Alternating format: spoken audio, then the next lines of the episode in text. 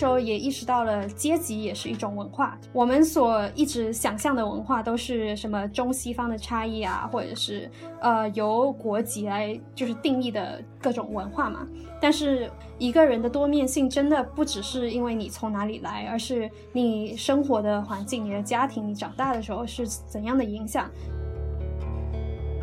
会选择去听从我自己认为自己的一个决定，在很多人眼中就是哇，你这人怎么那么自我啊？但是同时，我感觉也是一个慢慢正在发掘自己是谁的一个过程吧。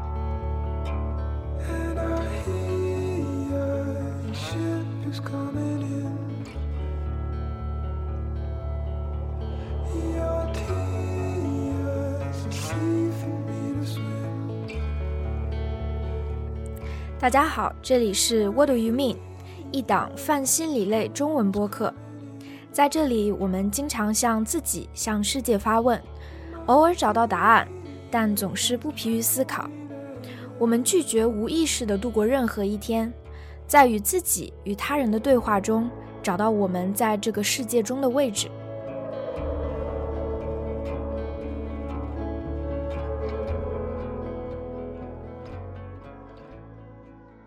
我是 Sui，目前是在呃 UC Santa Barbara 读的社会心理学博士。然后我主要的研究是嗯中西方文化上面的差异，以及它对社会的嗯 policy 之类会有什么样的影响。嗯，对。所以你本科学的是，我记得你学的是 Childhood and Family Studies 是吧？嗯，和心理学双专业，对。啊，对对对，你是你是双专业，对对对啊，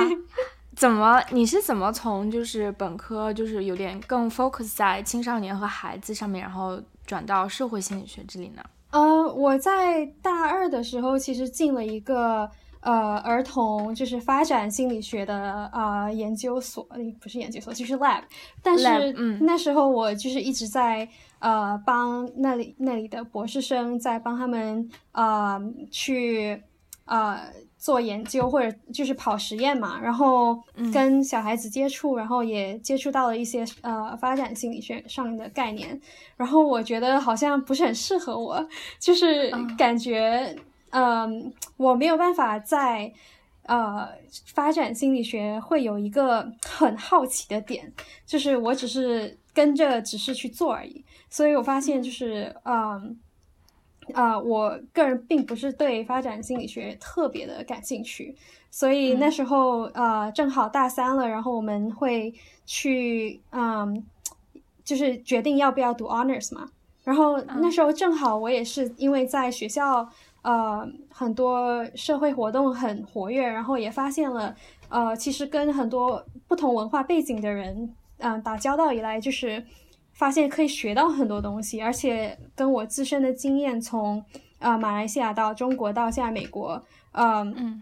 三个国家一直成长的路程以来，就感觉说好像很好奇人为什么会在不一样的环境中，就是呃发展出来不一样的自我和 identities，所以从中就发现了哦，原来我们一个人可以有很多面，就是我们的嗯。就是自我认知有很多方面，所以从那时候就发现，哦，可能就是对社会心理学。呃，人跟环境中的 interaction 就特别感兴趣，然后也也进了一个社会心理学的 lab，然后就感觉啊，可以做下去。对，对，跟大家说一下，因为你是你是自己是马来西亚人，对，然后你来到了上海上的初中和高中，对。啊，然后然后去了美国，然后所以你在美国的时候，其实你是一个。你是一个亚洲人，你是马来西亚人，但是你又说中文，说的跟中国人差不多，然后你又是现在在美国待了很多很多年，所以你这个身份是一个很很多元也很奇特的一个一个一个体现，对吧？对，就是会感觉跟好多人就是能有不一样的自我的感觉，就是我跟中国人打交道的时候会觉得啊说中文特别溜，但是跟马来西亚人说中文的话就感觉口音会比较偏向他们那那就是那里比较南方的口音一点，或者是呃或者跟他们说英文的时候会非常的 Manglish，就是马来西亚式的那种英文，但是跟美国人打交道的时候就会换一个口音，就是很。怎么说？很潜意识的有这种切换，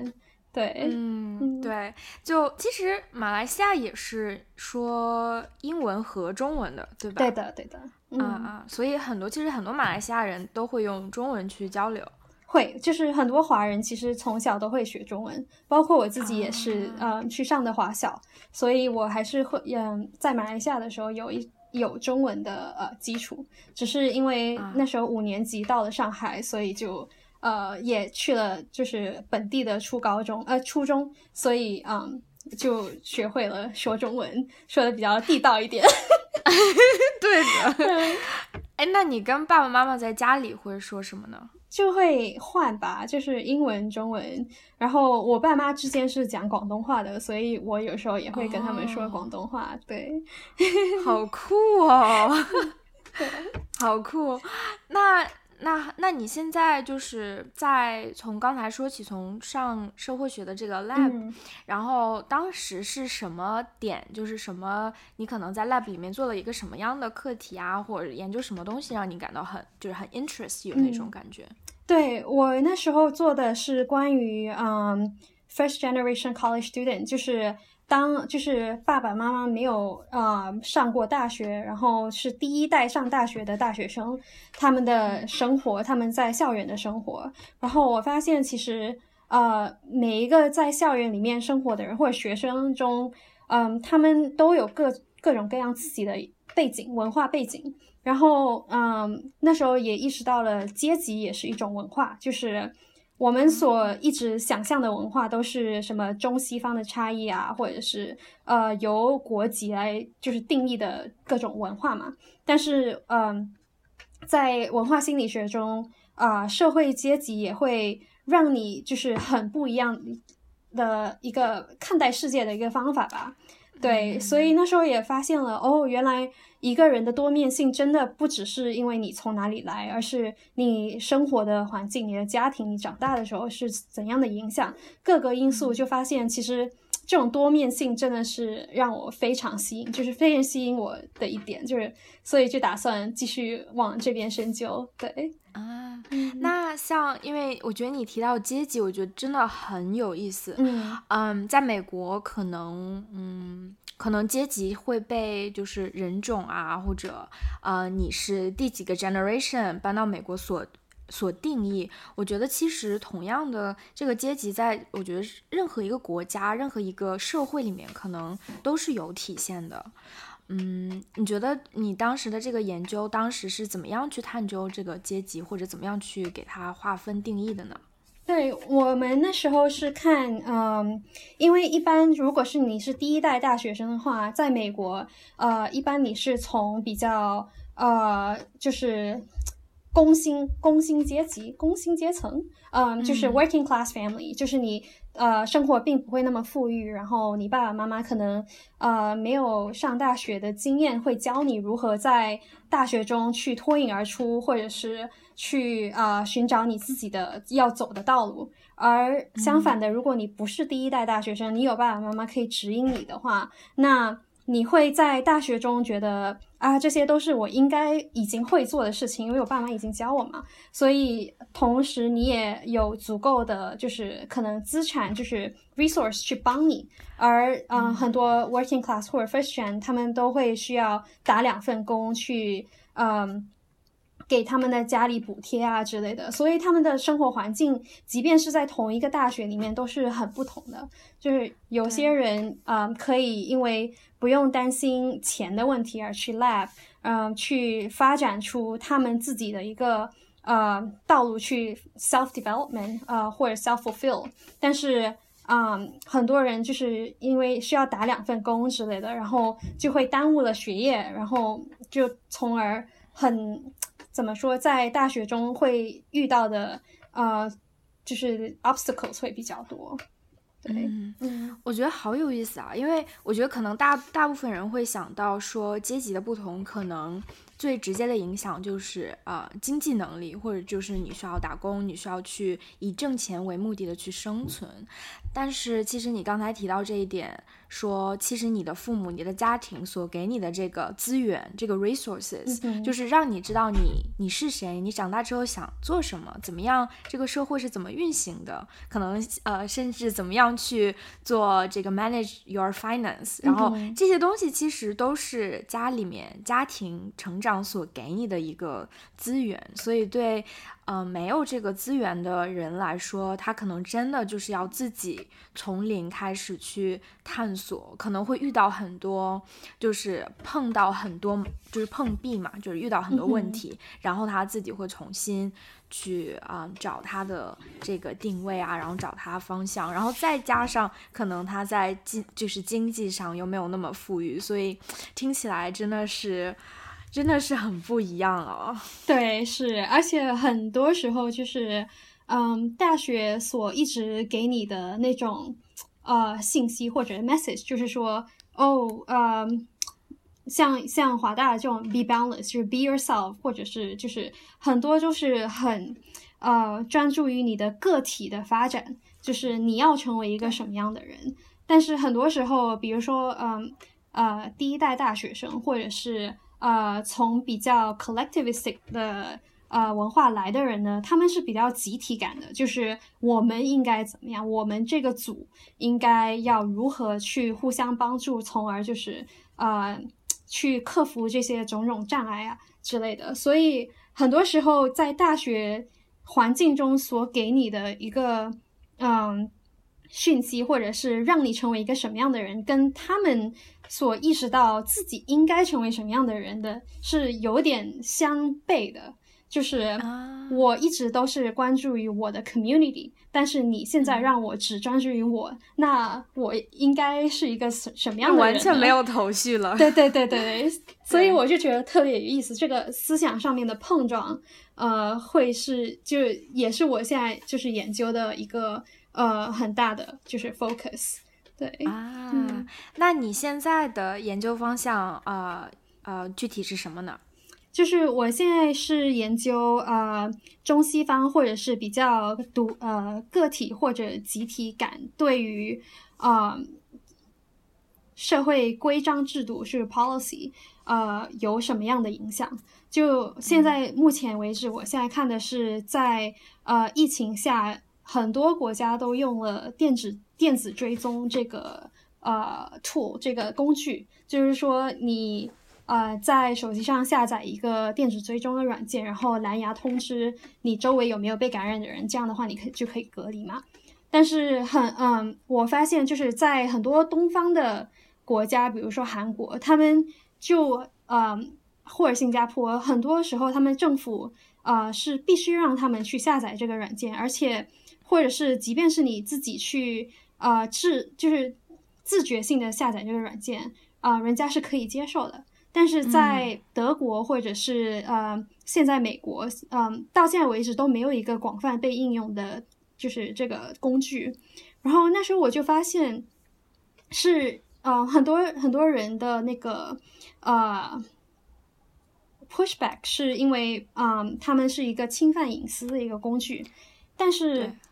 难道就是韩国人或者新加坡人就不 care 他们的隐私了吗？就不是这样子的。就是我觉得会有一个更深的心理层次上的问题，就是说你是不是一个比较把集体放在呃 priority，还是把个体放在 priority 的一个呃位置上？所以我们也发现了，就是当一个国家是比较呃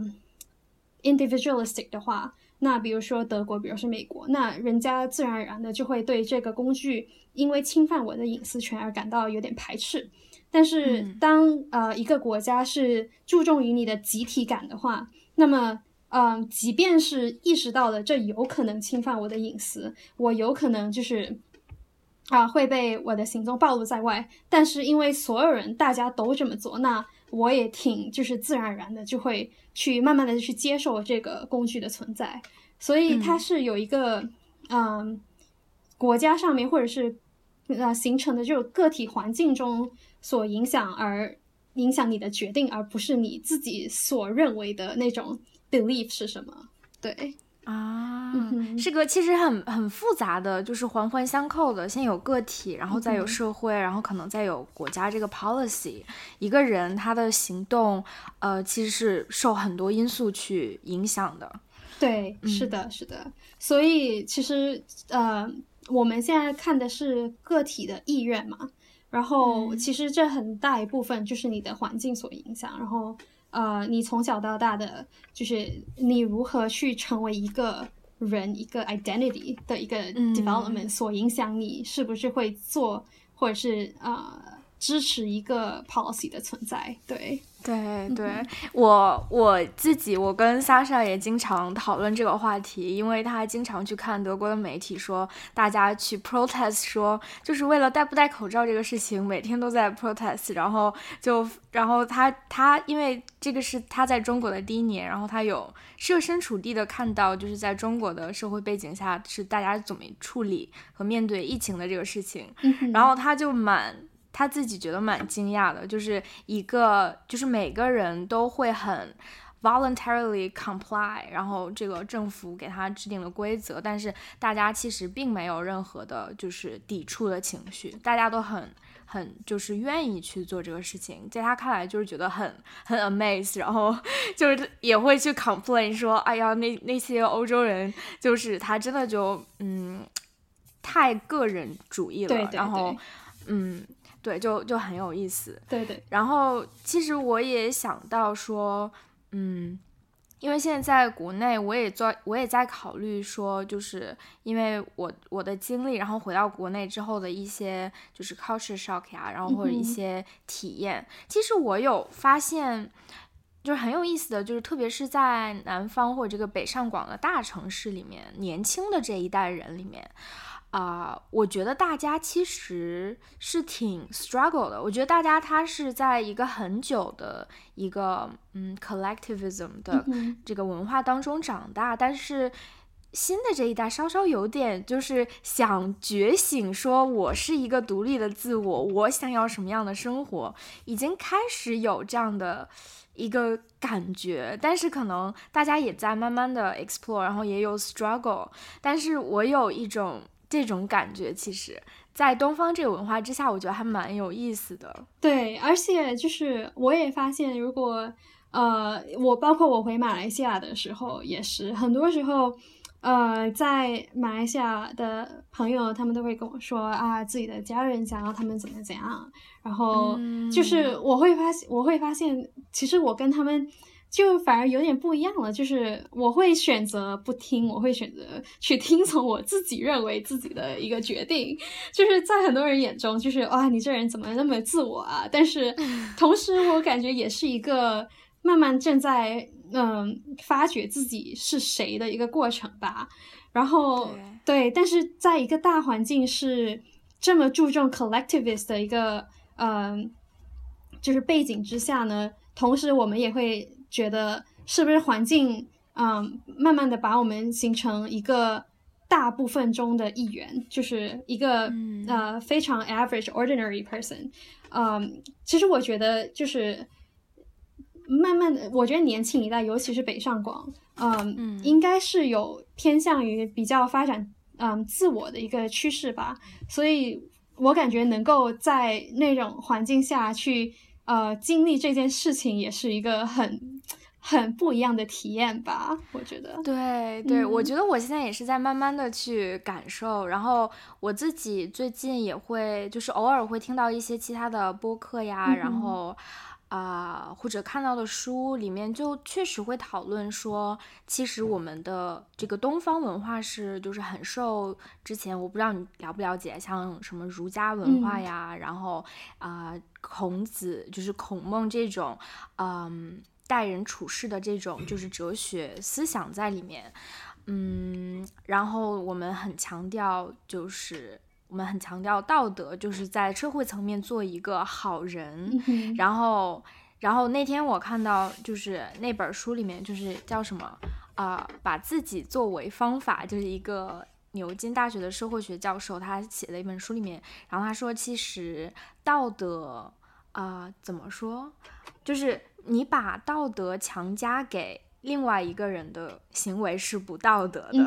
对，如果你想你想用道德去 judge 一个人，然后如果他不不服从，你就完全否定一个人是就是最不道德的。所以我觉得我自己可能 也在这个这个现在这个文化当中能体验到这种冲突感吧。嗯，就是其实有这种大的环境、社会和。就是这个历史这个背景给我的这个要求，我需要怎么做？我需要呃为我的就是在集体当中我是一个什么样的人，在家里面我是一个什么样的孩子。然后，但是呢，可能有的时候我跟我自己的我自己想做什么，我想成为一个人什么人，是可能我会体验到这种冲突感。嗯，然后就是我也就也算是在探索这个这个这个问题吧，就是想说我在这个环境当中怎么样能成为就是我自己还想做的那个样子。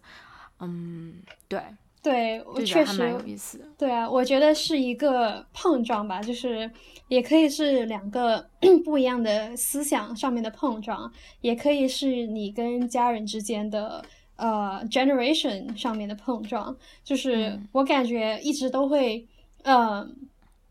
在寻找一个平衡，就是你想成为一个好的女儿、好的家庭的一员，但同时你也想要成为你独立的自我，所以你要怎么去平衡这两点，确实是我觉得是一门学问。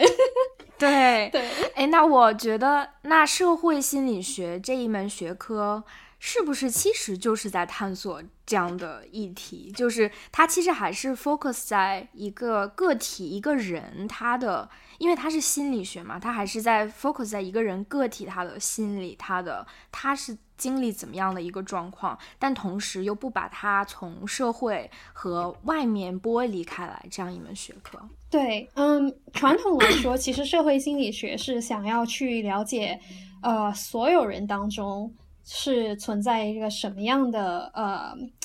心理状态？就或者是呃怎么说呢？在在传统的就是心理学刚开始的时候，是用西方所认为你是如何是你是什么样的一个人，然后把它强加在所有人身上，而忽略了他们的生长环境和那个 bigger context。但是现在。越来越多人在推进这个呃，这这这个 field，他就说，就我我所在的是社会文化心理学，所以我是把很多呃 focus 放在他的文化背景上面，就是他的 context。你包就跟刚才说呃说的那些呃大环境下面，你会营造出一个什么样的？呃，集体感或者是什么样的一个人，他们是因为环境的很多影响而呃形成的一个自我意识。所以，嗯，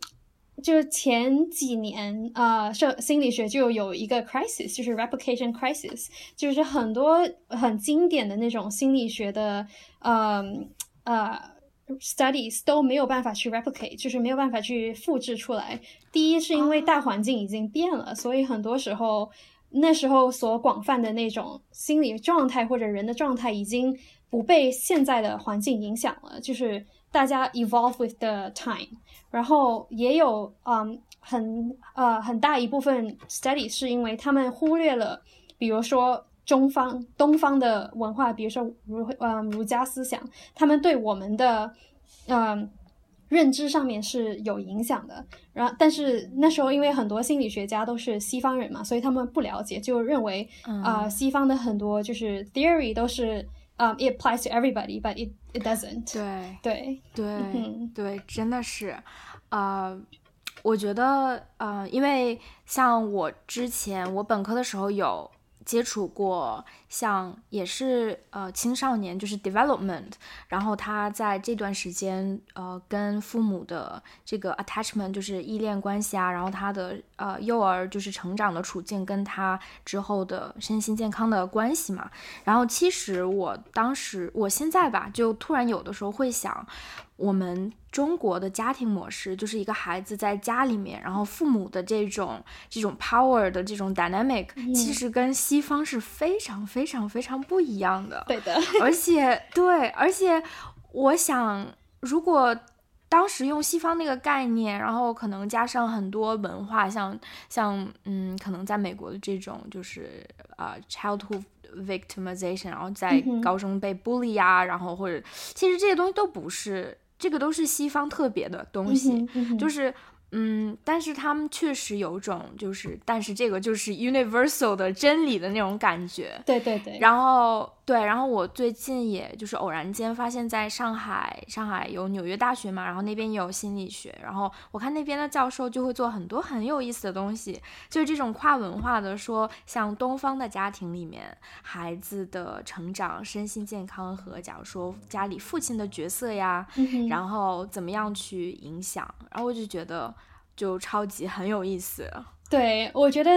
归根到底就是要考虑到大环境的因素，呃，而去把它演化成它该怎么去影响一个个体。就是即便是有很多呃心理是 universal theory，就比如说，呃，我们我们在我们需要一个归属感，就是所有人类都需要的一个啊心理状态，但是。如何去找到那个归属感却是不同的，所以我们很多时候在缺这一方面的呃研究，我们就是很很多时候一概而论了，就觉得说啊这是唯一的办法，或者是这是最好的办法，但并不是这样子的。对对对，而且现在越来越多，我觉得，因为首先这个学科是就是从西方过来的，所以也没没办法。但是我觉得现在越来越多的，就是嗯，像中国人啊，或者呃东方文化的人，他们能够去呃，就是为这个学科去做这样的一些，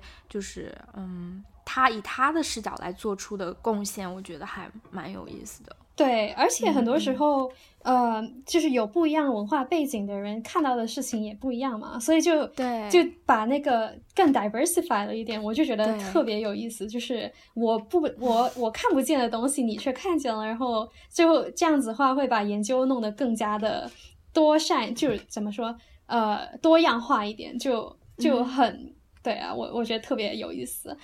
哦。那那跟大家分享一下，就是你现在是博士的第一年刚结束嘛？对对对，嗯，开始第二年，那就分享一下做研究在社会心理学里面做研究是一种什么样的体验？就每天的生活是什么样的？然后你是怎么样去？你有很 enjoy 或者怎么样去啊度过每一天的吧？对我现在是因为疫情嘛，所以所有的呃。研究都是 online studies，就是所有的都能通过网上发问卷调查去呃去收集我的数据，然后所以现在呃我很幸运的就是我的 lab 是一个非常呃推崇或者是非常嗯 encourage 啊跨呃叫什么 collaboration 的一个 lab，所以我的导师他都会去邀请别的国家的。呃，研究就是教授啊，或者是呃 researcher 去帮我做一个 project，或者我们一起做一个 project。嗯，那我现在的电子追踪就是能够收集到呃新加坡、呃德国、美国跟日本的数据，就是因为呃有这些人的帮助嘛。所以很多时候心理学就有时候人家会说啊，你只是发个问卷而已，但是 但是很多。在一份问卷里面，我们需要，嗯，就是专注的东西有很多。就比如说你的你的 skills，嗯，能不能就是测的是你所认为的东西吗？或者是呃，你的 skill 是能够广泛的被应用，而且大家都会以同样的角度去看待你所问的东西吗？就是有很多 perspective 或者很多嗯数据上的东西是需要。呃，一个 skill 去支撑的，然后我们需要从那个 skill 里面做很多很多的呃 validation 去看啊，这能不能行？所以很多时候就是一个嗯呃试探的过程吧。对对对，所以嗯也有 lab studies，但是就是呃跟人一起打交道的那种，在 lab 里面去呃做。呃一个实验之类的，但是我们现在还目前为止还没有办法这么做。对，我觉得虽然说是就是问卷而已，其实背后的思考啊，你提出来的你的这个好奇的好奇的点，然后你提出来的一个 hypothesis，然后你怎么样去最以最严谨的一个方式去去探究它，我觉得这个不是这个是非常非常困难，就是很充满挑战的一件事情。对的，对，特别是就研究人又是一个。研究人和社会又是一个更难的事情，因为你不能去做 experiment，就是就是各种学科通过各种不一样不一样的方法去以不同的视角去探索它吧。对的，对，嗯，对，而且就是连做 experiment 的呃方式也有很多。就是我现在的导师他一个很出名的 paper，就是他在机场上面啊给人家四支笔。三支是绿色的，一支是呃橙色的。然后西方人就是比较呃比较 individualistic 的人，他们就会选择那个突出的那个橘色橙色的笔，而就是比较 collectivistic 的人，他们就会呃选择就是三支就是就绿色就是 majority 的那一支笔，就是可以很。很巧妙的去反映出一个人的心理状态，就是说我要成为一个独特的人，那我就选择一个比较独特的颜色，就是一个很简单的这种实验就能体现出来的一个现象，就很有趣。对，真的是让我想起来，我前两天呃前几个礼拜吧，然后去云南，然后我们报了一个一个那种像旅行团一样，然后里面都是。大多数都是就是在上海生活的外国人，然后是有英文的这个导游什么，然后其中有一个项目就是大家去藏族文化去画一个那个叫什么 tanka tanka 叫，反正就是藏族的那种呃去画画的手绘的一个一个项目，然后那个。然后那个老师，那个画画的那个人，那个给大家一个一张纸，然后上面有一个佛的像，然后其实你就是去涂色而已。然后他准备了黄色跟蓝色，然后，呃，然后给了你一个样样本。然后因为大多数人都是外国人，但是有两个台湾人，嗯，然后还有像印度裔的印度人。然后当时大家就开始画了呀。然后因为只有两个颜色。然后很多很多人，像有一个英国的一个男生就特别搞笑，他把黄的跟蓝的混混在一起，弄出个绿色，把那个佛的那个脸画成绿色。对。然后他开始画了之后，大家就都开始了，就大家就那个弄了一个那种埃及艳后的那种项链，然后就把一个非常非常。Supposed to 就是拘谨的一个东西，因为可能在我们的文化当中，你要你要怎么样去这个佛有几种颜色呀？然后它什么颜色代表什么？其实有有一个拘谨的一个定义，一个但是但是没有大家没有人去 follow 它。对，然后对，然后当时我也不是画了个什么，然后我对面的那个人就开始鼓励我说。I looks good, make it your own，然后 show your character。然后当时我觉得在藏族，就是在一个这样中中式东方的一个地方当中，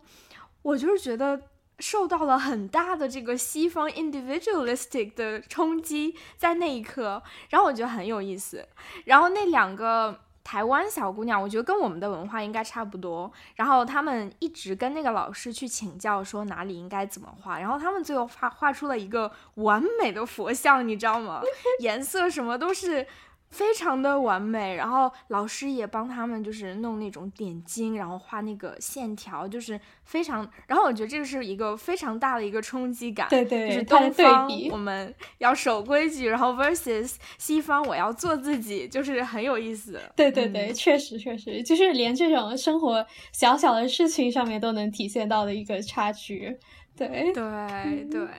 嗯，那对，其实刚才就是。回到社会心理学嘛，刚才你也有跟我说，说你的一个现在一个小的 concern 啊，或者什么，是觉得科研研究其实跟社会的现象实际的应用是有点脱节的，你是这么感觉的，是吗？对的，就是我感觉对我来说，一个学术的意义在于我可以用数据去呃去推出一个现象或者一个问题。嗯，然后从而用那个数据去嗯 create something to help the people who we need，呃，who are like who we want to help，就是嗯，在很多现在的环境下，因为我们越来越多社会问题是被放大去呃去在社交媒体上面或者是在呃各个新闻呃网站上面呃会被广泛议论的。但是我发现呢，就是也有可能也是我在环境中，嗯，很多时候很多研究学者是为了做研究而去探讨一个课题，这也并没有错。但是我觉得，对我来说，我想要的是把他们的研究放在实际生活上去运用，去帮助一些人。然后这个过程中是有很多就是，嗯，disconnection，有有很多就是，嗯。学术上面的成果是没有办法去好好的去，嗯，应用到你的实际生活中的。那它中间是有一个 bridge，但是那个 bridge 很多的时候是还没有找到，而且还没有建好的一个呃嗯，就是联系吧，我觉得。所以呃，即便就是。Basic research 就是为了学术而学术的，是一个很很呃很广泛的现象。但是 applied research 到目前为止，我觉得还是更加需要多多被关注、被提倡的。对，哦，是吗？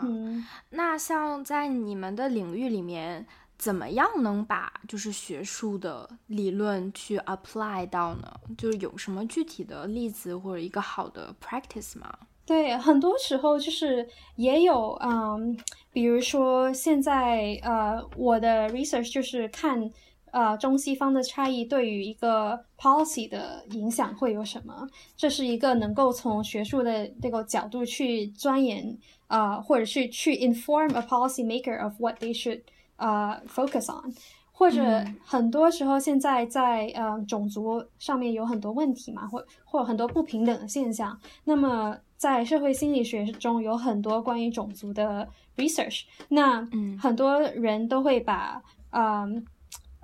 like race research 就是怎么去把它呃 create an intervention to reduce bias，就是。嗯，是有很多东西正在进行中，但是我觉得还没有一个特别成熟的一个模式，就啊，或者是特别完善的一个过程吧。对，嗯嗯。那你有考虑过说，将来你博士毕业了之后，你有说对于自己来讲，你想怎么样的去给自己以后做什么样的事情吗？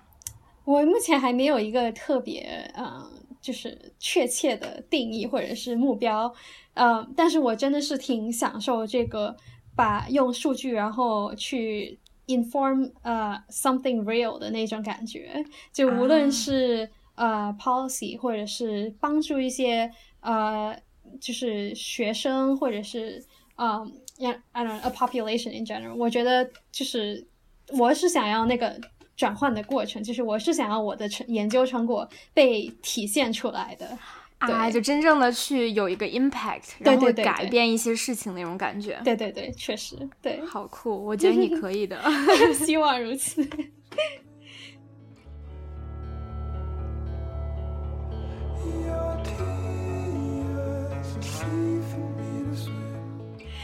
就是在现在，我我目前有一个呃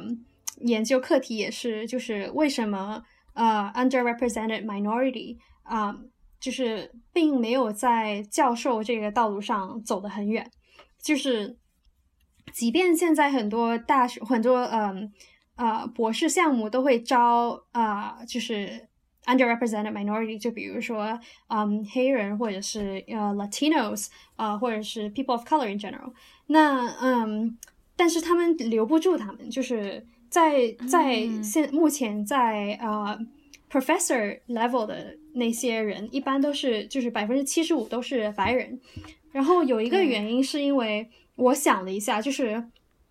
很多时候学术是一个非常呃孤独又漫长的一个过程，然后同时它也会让你变得很穷，就是 对 对，所以所以很多时候就是。当你没有了金钱上面、经济上的压力的时候，你才能够真正的专注的去做学术。但是很多很多教授没有办法去看到这一点，因为他们一般来说也是自身的家庭条件不错的那种，所以尤其是嗯老教授们啊，或者是就是啊现在很多高校的教授都是。啊，一般都是因为自己没有金钱上的顾虑而可以在学术道路上走得很顺，但是在嗯博士生或者是嗯 entry level doctor 呃 professor 就 assistant professor 的层面上来说，面对的挑战有很多，就比如说家庭压力，就比如说经济压力，就是很多刚毕业的本科生都不知道博士是被赞助的，就是他们没有这个知识，所以。没有这个知识储备的话，那他们自然而然的就不会去想要申请这个项目。然后，同时很多呃刚毕业的本科生，他们都是，嗯，就毕业了，然后我要还学贷，然后我要工作，所以学术并不是一个他们呃考虑过的一个一条道路。同时，对我也能理解，因为真的是挺难的。对对，确实。嗯，其实 我还有个想要想问你嘛，其实我我在国内经常会听人说说啊，你是知识分子或者呃，就我很不喜欢这个词，你知道吗？对对对。然后其实包括我自己对就是学术呀，或者对教授，特别是心理学教授的了解，就是所有心理学的教授都是他不是那种很 nerdy 很 geeky，他每个。女就是如果女教授的话，大家都非常的，就是都很会打扮，然后都很漂亮，然后然后情商又都特别的高，因为是一个跟人打交道，就是可能跟大家所想象的那种所谓的女博士那种，呃，已经没有太多头发，然后就完全不一样。所以我觉得可能是一个就是也是文化上的一个差异。对，我觉得在国内可能做做学术做研究的人。我不知道是什么样的啊，但是跟我所体会到，就是真正去做学术、做研究人是不一样的。就是像你这样，我觉得并不是就是 nerdy 啊，或者是与现实脱节或者怎么。其实你做的东西，以后就即使当了教授或者 PI，就是也是相当于 run 自己的一个 business 一样，是一样是一个非常非常与社会接轨的事情。对对对，就很对我也是当。就是我在呃本科刚刚毕业一年的时候，有在商学院里呃工作过一年，然后那时候来了几位中国学者学者，就是中国的 PhD 学生来这边，然后他们那时候也是跟我说，呃，跟跟那个 lab 里面的人说啊，在中国就是女博士是第三性别啊什么的，就是很 就是给人的感觉就是好像女博士就不是一个女人一样。对，就就感觉，就是其实我们跟你们并没有那么不一样，而且就是当做是工作嘛。有一些人进了咨询，有一些人进了 I don't know 国企，但有一些人做了学术，就是选择的道路不一样而已。但是为什么偏偏博士生就有这个刻板印象的存在呢？对。我不知道在国内就是博士生的发展前景是什么样的，但是我觉得可能也是像你说的，可能大家都比较穷，可能在国内会更穷，确实。确实。然后估计工作前景可能也会更具有挑战吧，然后大家就 不得不的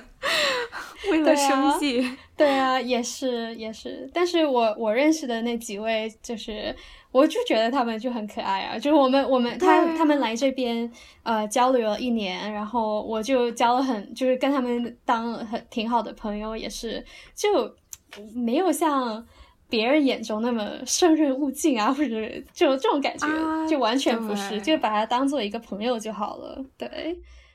我觉得那今天我们差不多就聊到这里啦。嗯哼。好的，谢谢你。好的，谢谢 苏怡，超开心。我已经很久没有用中文去，就是好好的，尤其是学术上，就是就很多时候转不过来，所以你说的超好的，就是毫无违和感。希望如此，就很多呃概念啊什么的，就是希望能清楚的表达出来吧。